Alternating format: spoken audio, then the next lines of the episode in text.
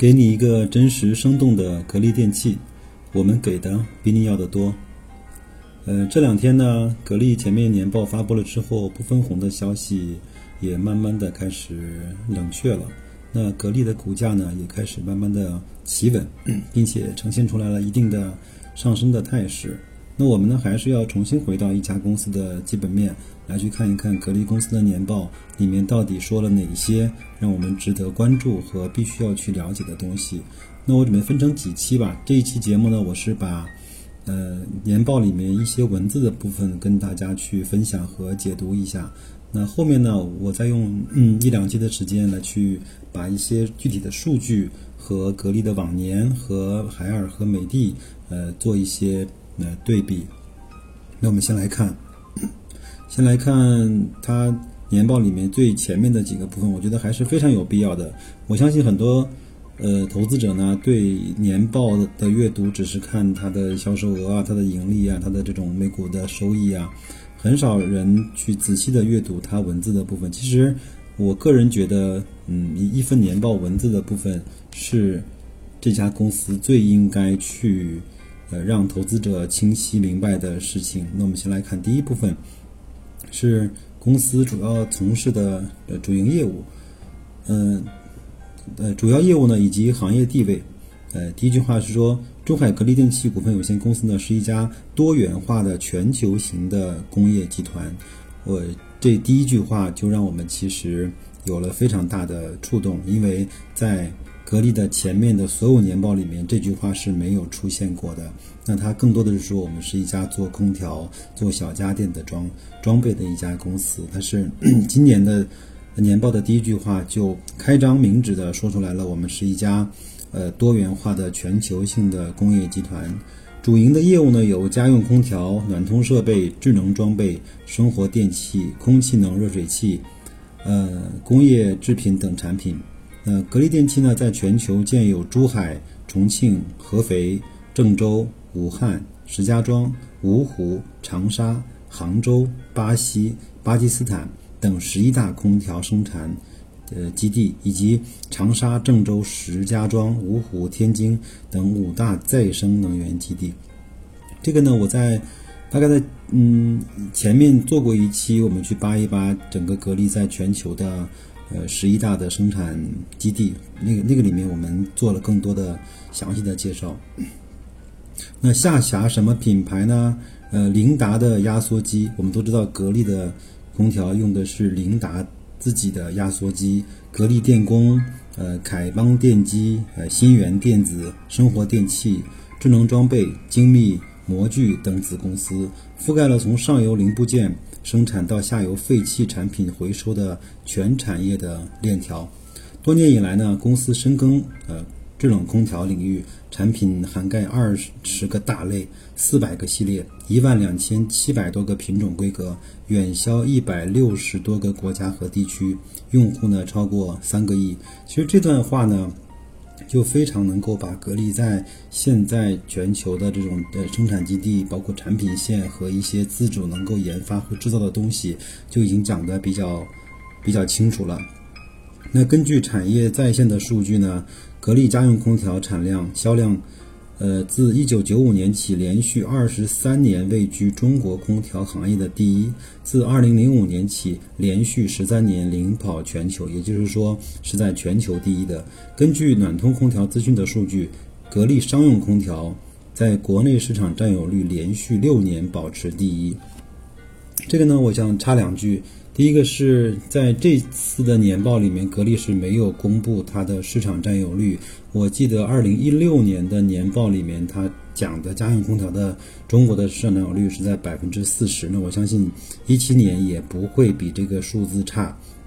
另外呢，在去年的十二月份，应该是格力发布了它最新的中央空调的多联机的一个设备，包括我们现在如果有新的话，在各个。城市的 shopping mall，包括公交车，都能够看到巨幅的，它以那个嗯省电一省一半电费这样的嗯广告语来去介绍它商用空调的那个广告。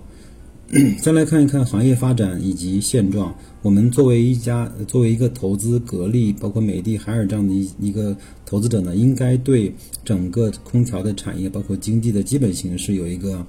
呃基本的了解。那二零一七年的世界经济的增速是百分之三，较二零一六年的显著的上升，是二零一一年以来增长最快的一年。在供给侧改革以及消费升级的带动下，中国的经济。形势呢趋于好转。二零一七年，中国的经济增速达到六点九，好于预期。呃，二零一五年以来，消费升级和产品的换代带动了空调的需求。同时呢，连续一年多的房地产市场的火热以及带来的延续效应，刺激了国内空调市场高速的增长。根据产业在线的数据，二零一七年中国家用空调的产量是一亿四千三百五十万台。同比增长百分之二十八，那我们应该有一个基本的概念，就是我们整个中国的，呃，空调产量呢是一点四亿台，同比增长百分之二十八，销量呢是一点四一亿台，基本上和产量相当，那就是说没有累积太大的库存，同比增长是百分之三十一，销量的增长速度要快过于产量的增长速度，其中内销呢是八千八百万台。同比增长百分之四十六，出口呢是五千两百九十五万台，同比增长百分之十一。那就是说，呃，三分之二的产销量是在国内，那另外的五千多万台是出口。嗯，内销的部分的增长率要远远的大过于出口的增长率。呃，根据行业报告，长期来看，空调市场仍有大幅的提高空间。我们在前面的很多期节目中，我们也就看到了各个品类，包括从家电、冰箱、洗衣机、空调以及厨厨房的电器，包括一些智能智能的电器来看，空调还是一个最大品类。呃，但是呢，整个的渗透率和欧美和日本这种发达国家有着比较大的呃差距的一个品类。国内市场随着居民消费升级进程的加速，消费者对品牌的认可度、产品的品质提出了更高的要求，同时对空调的节能、健康、舒适性和智能化提出了新的标准，更新换代需求表现强劲。伴着新型城镇化进程的推进，家电在三四级市场的扩容不断加快。外销方面呢？全球经济复苏为空调市场提供了持续的动力，“一带一路”战略为中国企业走出去创造了绝佳的契机。展望二零一八年，房地产的市场延续效应会。继续增加空调行业的终端需求，同时，随着消费升级，人们不断的追求越来越舒适的生活空间，空调的多场所、多领域应用给空调市场带来了广阔的空间。“十三五”期间呢，随着国家绿色发展理念的强化，北方的煤改电项目给空气源热泵提供了巨大的市场。另外，以空调十年左右的更新周期来测算。老的产品更新换代需求也在逐步的提升，啊，确实是，呃，现在人们呢，包括像轿车呀，包括像家用电器都是一样的，包括买房子这个需求也是一样的。从开始呢能用就行，后来呢是要品质好，要噪噪音低，要外观要美观，呃，包括要品牌要拿得出手。那这样的话呢，格力这样的在空调行业的这种中坚力量的产品，就会获得更多的更新换代以及换机需求的这种呃市场份额。另外呢，北方的煤改电在去年以及就是一七年和一六年都做了大量的，特别是在北京和山西、山东这样的这种嗯可能污染稍微严重一些的这种城市和地区，那格力呢是拿到了很多的这种项目。呃，另外呢，随着去年年底整个天然气的价格忽高忽低，呃，整个煤改气呃慢慢的被政府和企业，包括那个那个城市的管理者呢，就意识到它未必是一个特别好的呃方向。那煤改电呃，应该说会以更好或者更方便、更节能的方式，或者说整个用户使用起来成本更低的方式来去。呃，来去改造这种污染地区的这种呃以煤为热源的一种生活方式，这个是它的第一部分啊。再来看一看呢，第二部分呢是它讲了格力公司核心竞争力的分析。我们都知道格力是一家特别好的公司，但是我们如果把它非常清晰的描述出来，到底格力呢有哪些是核心竞争力呢？我们所谓的核心竞争力呢，就是别人可以模仿，但是很难去超越的部分。嗯，他讲了几点，呃，我给大家简单的去介绍一下。第一个呢是享誉全球的品牌的优势。那呃，格力呢是一家集研发、生产、服务于一体的多元化全球型的工业集团。在获取中国世界名牌、最具市场竞争力品牌、全国质量奖、出口免检企业、中国品牌创新等荣誉之后，那格力电器呢？二零一七年再次登上了福布斯世界最受尊重企业排行榜，入选二零一七年 CCTV 中国十佳上市公司，入选新时代品牌强国计划，呃，荣获了二零一七年中国的品牌奖。另外，如果现在大家还看新闻联播的话，那我们会看到在新闻联播七点半之后的第一条或者是第二条广告就是格力的那个呢，也是国家品牌计划一个重要的嗯品牌的展现。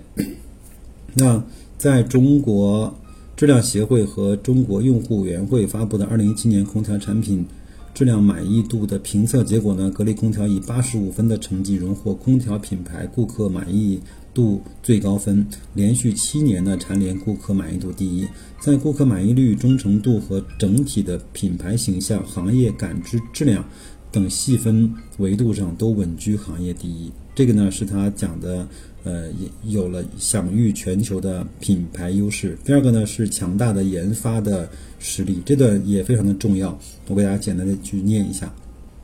格力电器呢是全球最大的空调研发中心，拥有国家公共科研平台，呃，其中包括空调设备以及系统运行节能国家重点实验室、国家节能环保制冷设备工程技术研究中心和国家认定企业技术中心、国家级工业设计中心四个国家级的科研平台，这个是非常有含金量的。那公司呢设有十二个研究院、七十二个研究所、七百二十七个实验室，目前拥有科研人员近万名，其中本科以上以及以上的学历呢占七成。格力呢前期通过在空调及上下游产业、智能装备、通讯电子等领域开展技术型的技术节能可靠性、智能化等方向的研究，形成了一批高水平突破性呃科研成果。那格力呢，在科研投入方面不设上限，需要多少就投多少。这个呢，这种表述其实很难出现在一份公司的年报里面的，就是不设上限，需要多少就投入多少。格力电器以消费者的需求为标准，在研发上追求极致，厚积薄发。公司累计申请专利呢三万五千多项，其中发明专利一万五千余项。二零一七年共完成发明专利申请四千一百八十二件，授权发力授权发明专利呢是一千两百七十三例。那发明专利授权量为全国第七。呃，公司拥有十九项国际领先的核心技术。这个国际领先并不是一个一个自己吹自己的一个呃说法，而且这个呢是。国家认定的国际领先、国内领先，包括有还有很多的标准。这个国际领先是，呃，给予整个技术核心力量的最高的一个评价。其中呢，二零一七年新增分布式送风技术在热泵空调上的研究以及应用，基于大小容积切换压缩机技术的高效多联机和面向多联机的 CAN CAN 加通讯技术研究以及应用，格力车用尿素智能机等四项国际领先的技术。那公司累计获得国家奖励、省级奖励、行业奖励十七项。二零一七年空气源热泵空调关键技术以及应用获得广东省科学技术进步奖一等奖。那三缸变容，呃，三缸变容机比的研究以及应用获得中国制冷学协会科学技术奖等等。呃，后面还有很多呢，我就嗯不念了，好吗？这个是它的强大的研发能力。第三个呢是自主掌控的营销渠道和互惠互利的利益共同体，这个呢也非常好理解。我们都知道，在早些年，格力呢和国美啊、五星啊，包括苏宁啊，嗯，闹崩了，他就自己开始觉得我不要受别人的这种呃束束缚和限制，我要自己去建立我自己的营销渠道。那他就嗯，就是。呃，设立了多样化的这种返利政策，保障经销商的切身利益。以格力电器总部授权、经销商持股的方式，形成了独特的区域销售公司体系，以统一渠道、统一网络、统一市场、统一服务服务为目标，找到适合自己的营销渠道建设以及管理的方法，并持之以恒地将其付诸于实实践，增强企业的生存能力，让企业获得更快更好的发展。下面呢就是一个非常好的数据，格力电器呢在国内拥有二十七家区域性的销售公司和三万多家的专卖店，建设有精品体验馆、格力生活馆。呃，这个地方呢我插一句啊，就是嗯，前两天看新闻，四月二十八号的时候，格力在珠海他们那个总部啊，呃，设立了全球的第一家格力的智能的呃。生活馆的体验中心，它是把各个的，无论是空调、小家电，还是这种净水器啊、电风扇啊，包括这种厨房空调啊，包括它的这种空空气净化器，还有所有就是格力能够呃以场景搭建为展示的一种嗯全新的方式。如果我想这个月。呃，如果他定下来什么时候开股东大会的话，我也会到到那个店去做一下呃采访，包括做一下体验。到时候我也把我看的一些感受跟大家去做分享。那同时呢，公司拥有稳固的线上线下的业务布局的优势。线下呢，与国美、苏宁等大型家电连锁卖场，呃，保持良好的战略伙伴关系。呃，谈到国美呢，国美我们都知道是黄光裕嘛，他的太太叫杜鹃。那在一七年，应该是董明珠和杜鹃两位铁娘子也签订了一个两百亿的销售的规划和呃战略合作的目标。我我不知道他后面到底实施的会怎么样，但是我是观察到一些文章，包括一些网友在线下传回来的国美在节假日，包括一些大型的促销的时候对格力的重视，应该是可见一斑的。另外呢。嗯，对南京的苏宁呢，董明珠和张近东应该是重修于好，包括苏宁在苏宁易购和苏宁各个的线下门店也都重新上上架了格力的产品，以及在线下呢是把格力还放做一个非常主要的位置，因为苏宁也明白，如果没有像格力这样的这种自带流量的产品的话，它的门店的人流量其实也会受到一定的。呃，影响的那线上呢，与京东和天猫等网购平台紧密的合作。我的个人感受是，呃，格力包括董明珠和京东的关系要好于和天猫的关系，因为它和京东不但在线上，呃，有非常好的销售和旗舰店的这种合作，嗯，还有呢，它也为刘强东的京东的数据中心全部配套了格力的空调的项目，还有呢，那。那京东呢，也把那个董明珠个人投资的银龙，也部分的改装成了京东的新能源的物流的配送车。呃，还有呢，嗯，呃，董明珠和刘强东一起呢，去响应国家这种精准和定点扶贫的这种项目。呃，京东呢是通过它的线上的平台，帮助一些老少边穷的地区，能够把当地的特产能够通过京东快速的销售到各个地方去。那另外呢？呃，格力呢，在其中就是承接了呃这种当地冷库的这种建设，因为这正好是他们两家都比较强的呃部分。好，那这第三点，呃，关于渠道方面的。第四点呢，是追求完美的质量管理理念和不断创新的质量管理体系。呃，年报呢，其实这些文字呢，读起来都相对的比较乏味。那如果我们把它呃和我们在平时观察到的一些数据现象，还有一些情况结合起来的，我们就可以读懂了啊。那这个呢，我就不给大家多念了吧，因为这个里面就是讲了它如何去做质量管理。因为我前面有一期节目，应该是央视的交易时间。对董明珠的专访和对格力集团的这种介绍，它里面呢有一个叫配件分，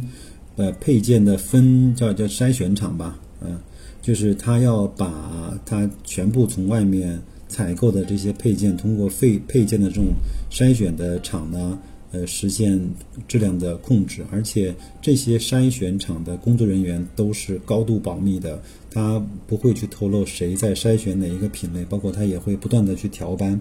呃，那就这样的保证了整个呃空调的配件从进厂之后的所有的质量和品质。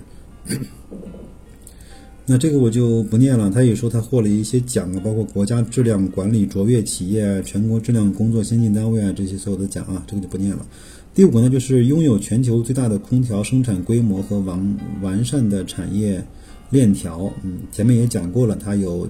在全中国和国外呢有十一大的生产基地，那生产规模呢，呃，居全球的首位。同时呢，拥有完善的配套能力和行业最完整的产业链。有效地确保了空调关关键零部件的自主生产和供应。我记得有一次，董明珠在公开的演讲里面是讲到，就是，呃，格力空调百分之九十八到九十九的零部件是自己生产和供应的。但是呢，我不知道到底这个百分之一是什么，是不是我们现在所讲的这种芯片啊，包括一些核心的东西？不知道这个，我们以后再来确认。嗯，那格力电器呢，至今已经开发出了包括家用空调、商用空调，这个刚念过了二十个二十个大类，四百个系列，一万两千七百多种品格的产品啊。然后，呃，他也说进一步打通了压缩机、包括电机、电容、气包线，呃等产品在内的上下游的产业供应链，极大增强了公司对上下游供应链的控制能力，保证生产高效的去。呃，进行借的及时满足用户的需求。第六个呢是强大的成本控制和稳健的财务管理能力。那格力电器呢全面实施了全员成本管理。呃，这个也有一次在整个一个节目里面也看到它的就是这个废品率跟零件的这种损坏率是非常非常低的。那建立了从公司到班组个人的成本管理体系，明确各环节、各部门、各班组的成本。控制目标，并通过经济责任制激励每个员工减少浪费、降低生产成本。那还有呢？公司呢对原材料进行集中的采购，充分发挥发挥集团规模的优势，采购提高议价能力，有效控制采购的成本。呃，这个呢也就嗯不念了啊。还有呢，格力呢与经销商建立了先款后货的交易规则，这一点是非常非常厉害的。我们很少能够看到这么大的企业跟代理商之间是通过现款现货的，我或者叫叫先款后货吧的交易规则，控制交易风险，避免了经销商拖欠货款而陷入的财务困境。这个我们在当时给大家读。呃，董明珠的第一本自传书的时候呢，叫呃呃骑行天下。他的第一份工作就是在安徽去要了呃四十万，长达一两年的坏账。他从那个时候呢就开始定下来规则，说在我董明珠的管辖范围之内，我就一定要做到现款现货。当时也是受到了极大的困难和极大的阻挠，但是他也坚持了下来，整个也推行到整个全部的格力。那保证了公司持持续充沛的现金流，在重大投资方面，公司制定了严格的审批评估流程，既要保证收益，更要严防风险。在不少企业纷纷陷陷入财务困境的今天，格力电器依然保持着充沛的现金流和强大的财务优势，为公司的稳健发展提供了充足的资金的保障。所以说，从这段话呢，我们就可以明白，这么大一个公司啊，不是像很多人讲的，董明珠董总一个人一拍脑袋就开始上一条产品线，一个人。呃，头脑一发热就开始进入一个新的行业，真的不是。嗯，我相信格力一定有一个强大的，并且有经验、有能力的评估的体系和团队来去评估。有可能是董明珠她的一个奇思妙想，有可能是一个公司的临时的决定，但是他都会做充分的事前事后的这种背景的调查、可行性的分析。呃，这个我我我一定相信，这么大的公司不会。呃，凭激情啊，凭一腔热血，凭嗯拍脑袋就开始干了一件很大的事情。所以说，我们不用太担心格力电器要去嗯进入到其他的行业，它呃应该是走一步会走走稳一步，再会走下一步的。而且，凭我这么多年对格力公司的跟踪，嗯，格力呢很多的事情上还是先做后说，而不是先说后做，或或者是像那些。公司呢说它是只说不做，那因为时间关系呢，也二十几分钟，我就还有一个部分，那我就到下一期再给大家分享。后面的部分呢是经营情况的讨论和分析，我觉得这个方面也有很多他经营的一些干货，还有一些他非常具体的一些经营情况的一些描述。嗯，那我们下期再见。那再往下，我再会把嗯他的一些数据去做一些罗列和对比。那就这样，再见各位。